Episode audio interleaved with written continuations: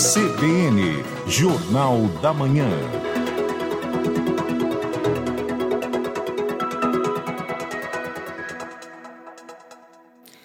Nove horas e cinco minutos, Jornal da Manhã já está de volta e nós vamos falar agora a respeito do Poder Judiciário de Rondônia, que pagou em janeiro mais de um milhão de reais em extras a um grupo de oito juízes aposentados e herdeiros de magistrados do Estado.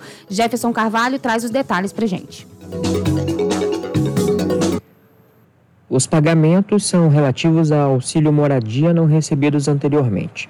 Os valores vêm de uma decisão de 2014 que beneficiou ao todo 93 juízes e custou aos cofres públicos de Rondônia quase 251 milhões de reais desde que os pagamentos começaram em 2016, de acordo com a coluna da jornalista Malu Gaspar do jornal O Globo. Em nota, o TJ disse que os pagamentos efetuados estão devidamente baseados em decisões e foram realizados em cumprimento à ação originária do Supremo Tribunal Federal, que tratam de benefício legal do período de 1987 a 1993 não pagos à época.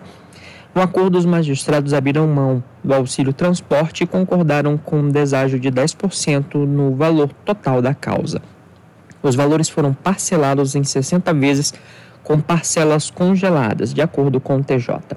Os pagamentos começaram a ser realizados em março de 2016 ao primeiro grupo de magistrados e em dezembro de 2016 ao segundo grupo. Ainda segundo o TJ, como os pagamentos eram feitos conforme a disposição orçamentária, tinham de ser corrigidos a cada ano, sempre no mês de fevereiro.